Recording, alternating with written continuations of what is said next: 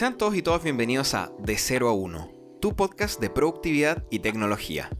En el capítulo de hoy vamos a ver 5 importantes consejos para ser más productivos y cómo con la ayuda de algunas aplicaciones podemos mejorar nuestros hábitos y organizar mejor nuestros tiempos de trabajo, para así mejorar poco a poco nuestros resultados en el trabajo y los estudios. Antes de comenzar quisiera tomarme un momento para agradecer a las personas que están apoyando este proyecto. Ya son varios los y las seguidoras de Instagram que me han transmitido su apoyo y entusiasmo sobre estos temas y han comenzado incluso a llegar comentarios sobre el primer capítulo, destacando la información que contamos sobre la dopamina y las redes sociales y cómo esto le hizo darse cuenta de lo nocivas que estas plataformas pueden ser y que también se sintieron muy motivados por escuchar nuevos capítulos para poder así seguir explorando estrategias sobre cómo acabar con sus problemas de concentración y poder así ser más productivos con su tiempo para estudiar y trabajar. Es por ello que junto con agradecer su apoyo, quiero anunciarles con mucho entusiasmo que ya abrimos nuestro canal de YouTube, de 0 a 1 Podcast. Este será un canal complementario al podcast donde se estarán subiendo contenido exclusivo y otras novedades, como por ejemplo, en primer lugar, todos los capítulos del podcast para que puedas escucharlo donde quieras y cuando quieras, y también contenido extra, como por ejemplo videos explicando en más detalle sobre las distintas estrategias y tips de productividad que hablemos en el podcast, y también tutoriales de aplicaciones para celular, computador y otras cosas tecnológicas que también sirvan para mejorar tu productividad tal como lo hablemos en cada capítulo. Así que sin más, estás más que invitado o invitada a seguirnos en Instagram. Ahí estamos como de 0 a 1-podcast. Y en YouTube estamos como de 0 a 1 podcast, todo separado. Para así poder enterarte de todas las novedades de este proyecto y también poder ir sumando de a poco nuevos miembros a esta productiva comunidad. Y ahora, sin más que anunciar, comenzamos con el capítulo de hoy. Como hablamos en el capítulo anterior, que como dije ya puedes escuchar tanto en Spotify como en YouTube, nuestra capacidad para concentrarnos y ser productivos se ve constantemente amenazada por factores internos y externos a nosotros. Entre los internos están cosas como nuestra tranquilidad mental al momento de sentarnos a trabajar o la misma ansiedad que nos producen los distintos conflictos que enfrentamos a diario que no nos dejan de dar vueltas en nuestra cabeza cuando precisamente necesitamos más concentración para poder llevar a cabo alguna tarea. Por otro lado, en los factores externos, vimos que algunas de las innovaciones tecnológicas que supuestamente fueron hechas para facilitar nuestra vida, incorporan también varios mecanismos diseñados específicamente para mantenerte constantemente atento a ellas, quitándote así la posibilidad de concentrarte en tus tareas productivas por tenerte pegado a la vida de los demás o a esas notificaciones sorpresivas que pueden aparecerte al actualizar el feed. Es así como aprendimos el modelo de enganche que tienen las redes sociales y que a través de la generación constante de dopamina, tu cerebro no tiene otra opción que alejarse de las tareas aparentemente más aburridas, y esto por la facilidad de placer que te dan aquellas tentadoras distracciones. Es por eso que hoy hablaremos de 5 estrategias claves y esenciales para combatir los factores que amenazan nuestra productividad y cómo estas estrategias nos pueden ayudar a mejorar nuestro desempeño y nuestros resultados tanto en el trabajo como en los estudios. Como siempre, es importante destacar que estas tácticas no necesariamente son infalibles y que posiblemente tampoco sean aplicables para todas las personas. Pero sí es muy importante que puedas identificar y utilizar aquellas estrategias que sientas que te hacen falta o que crees que te van a ayudar y puedas también adaptarlas a tu propio sistema de trabajo o estudio. Sin más, vamos con la primera. Número 1 organizar correctamente tu espacio de trabajo o de estudio. El lugar donde haces tus actividades diarias, ya sea este tu dormitorio, tu oficina y también tu escritorio, es decir, la mesa o instalación donde te sientas a trabajar y estudiar, debe ser un lugar que cumpla con las características ideales para concentrarte y así también generar un ambiente de calma, motivación y productividad. Es por ello que siempre debes evitar espacios ruidosos y abarrotados de gente, y sobre todo que tampoco tengan muchos estímulos visuales o auditivos que sean molestos a la hora de trabajar. Para ello te recomiendo que busques espacios más privados. Si estás en tu casa, puede ser tu dormitorio, alguna sala desocupada o el comedor, siempre y cuando en estos lugares se eviten las condiciones que anteriormente mencionamos. Mientras que si estás fuera de tu casa, lugares como las bibliotecas, salas privadas de trabajo o tu mismo puesto de oficina pueden ser mucho mejores que una cafetería, un restaurante o algún otro lugar público. Obviamente estos lugares pueden no tener las condiciones ideales para trabajar en ellos, y es por eso que hay cosas que pueden ser muy útiles a la hora de adaptar un lugar ruidoso para hacerlo idóneo para estudiar o trabajar. Una de las herramientas que recomiendo con mayor énfasis es el uso de audífonos con cancelaciones de ruido. Estos son sumamente útiles si es que te encuentras en una biblioteca o lugar ruidoso y necesitas alejar todo el ruido que hay en ese lugar para lograr la máxima concentración posible. Personalmente yo uso y recomiendo los Sony WH-1000XM3. Es un número un poquito largo, pero estos audífonos son súper súper buenos para cancelar ruido externo. Llevo usándolos casi 3 años y siempre me salvan cuando necesito aislarme del ruido exterior y concentrarme en algo. Una alternativa a esto, que son muy parecidos en calidad, son los Bose QC35, que también tienen muy buena cancelación de ruido. Aunque ambos audífonos son un poco caros, cuestan alrededor de 250 dólares más o menos. Pero, por supuesto, existen en el mercado otras alternativas con cancelación de ruido que son súper, súper buenas y te van a ayudar mucho a lograr cancelar el ruido externo para concentrarte. Por otro lado, finalmente recuerda que el escritorio o la mesa donde trabajas debe estar ordenado y también cumplir con dos cosas que yo creo que son fundamentales. Primero, que no tenga distracciones, es decir, que en esa misma mesa no esté tu televisor o tu consola de videojuegos u otras distracciones cerca. Y también que este lugar se mantenga ordenado, es decir, que las cosas que vas a utilizar estén siempre en el mismo lugar y este lugar sea reconocible para ti, para que así puedas acceder a ellas fácilmente y no pierdas tiempo en cada sesión de estudio en buscar tus herramientas de estudio o en estar ordenando constantemente el escritorio porque tiene demasiadas cosas innecesarias encima. Número 2. Desactivar las notificaciones innecesarias. Esta es un poco obvia y viene directamente relacionada con lo que hablamos en el primer capítulo. Las notificaciones de las redes sociales, correos no importantes o WhatsApp que no son urgentes de contestar, que siempre aparecen momento a momento en tu celular, deben estar idealmente apagadas a la hora de ser productivos. Y esto es muy sencillo. Al iluminarse la pantalla de nuestro celular, nuestro cerebro automáticamente se sale de la zona de concentración.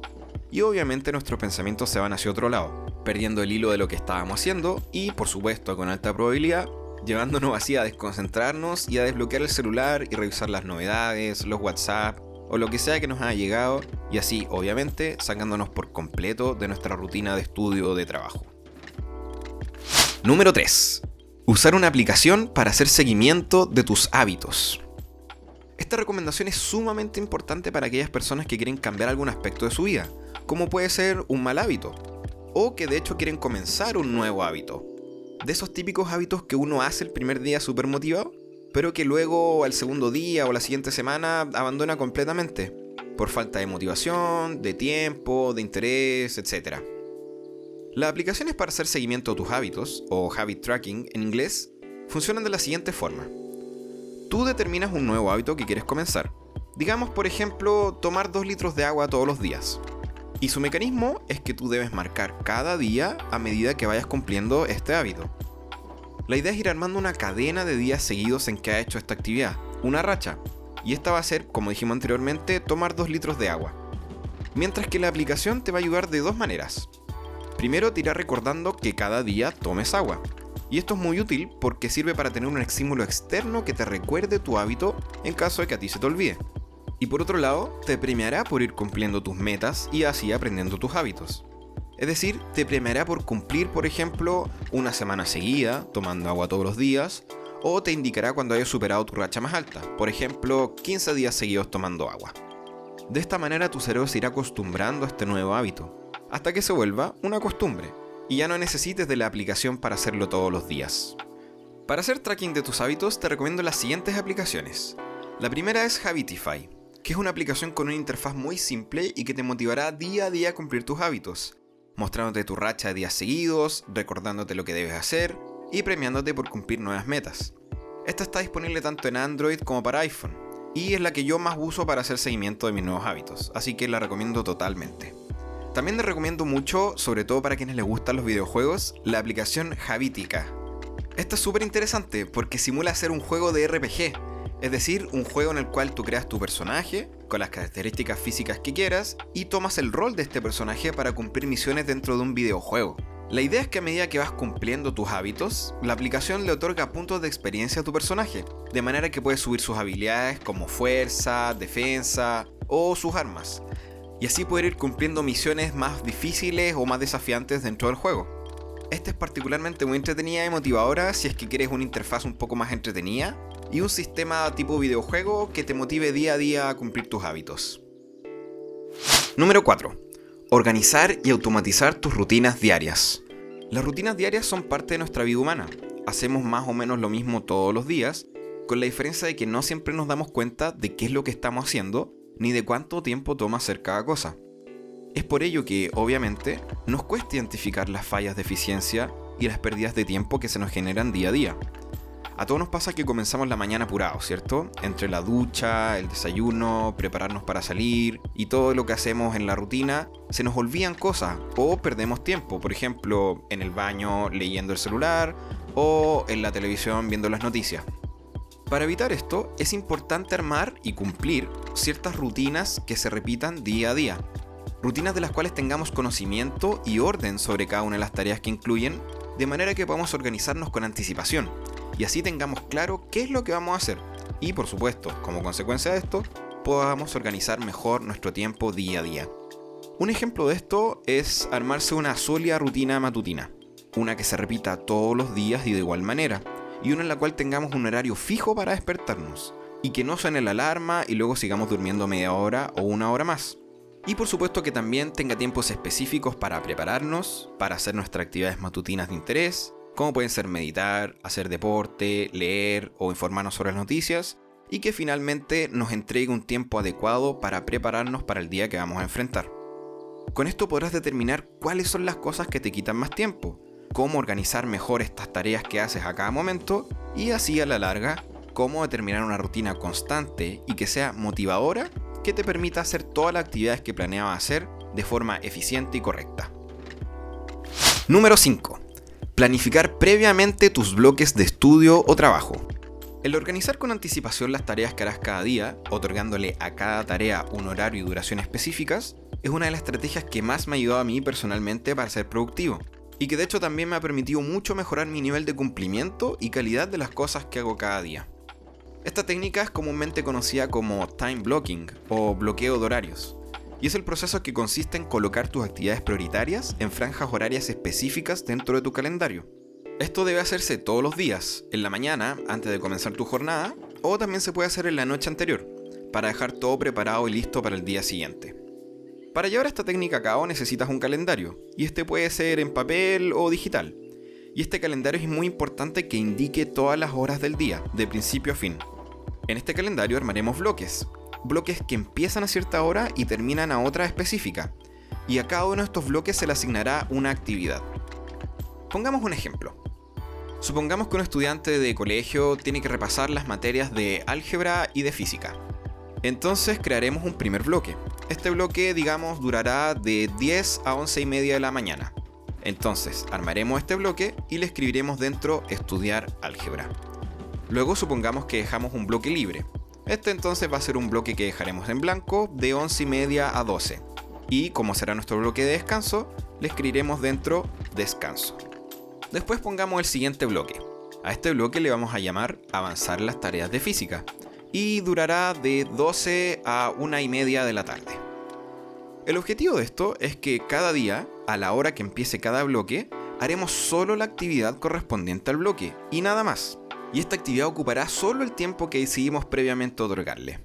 Esto se va a volver cada vez más fácil a medida que armen los bloques de tu día, ya que tendrás claro qué es lo que debes hacer, a qué hora debes hacerlo y exactamente cuánto durará esta tarea. La gracia de todo esto es que nos permite anticiparnos y también nos da una mayor calma mental al tener todo ordenado. Por supuesto también adicionalmente nos da mucha flexibilidad en caso de que surjan inconvenientes para realizar cada tarea. Esta flexibilidad se logra gracias a que, como son bloques de duración específica, pueden ser fácilmente movidos y reacomodados de un horario a otro, permitiéndonos así reorganizar nuestras tareas diarias de forma fluida, y así no tener que postergar indefinidamente una tarea solo porque no se pudo hacer en su horario fijado previamente. Mira, si tuviera que recomendarte solo uno de los cinco consejos que hemos visto hoy, sería definitivamente este último. El time blocking me encanta y es una de mis estrategias personales favoritas a la hora de ser productivo, no solo por el orden mental que entrega, sino por, como dije anteriormente, la flexibilidad que permite. Es importante saber que las cosas no siempre resultan como las planeamos, y es bueno permitirse algo de libertad, para así poder adaptarse sin dejar de lado nuestras tareas pendientes. También me gusta mucho porque permite dibujar una línea clara entre el tiempo personal y el tiempo de trabajo o de estudio. Al darle horarios y duraciones específicas a cada tarea, estarás creando un mejor equilibrio entre tu vida laboral y tu vida personal desde el principio del día Y así obviamente dejarás de perder tiempo valioso con tus seres queridos o tiempo valioso para tus otras distracciones diarias. Y esos son los 5 consejos esenciales de productividad que te quería dar hoy. Es bueno recordar, como dije al principio, que estos consejos y estrategias son muy útiles, pero no necesariamente tienes que llevarlos todos a cabo al pie de la letra. Lo que sí es importante es que puedas identificar los aspectos útiles de ellos y puedas adaptarlos a tus propias necesidades y a tu estilo de trabajo o de estudio. Y eso ha sido todo por hoy. El segundo capítulo de De 0 a 1.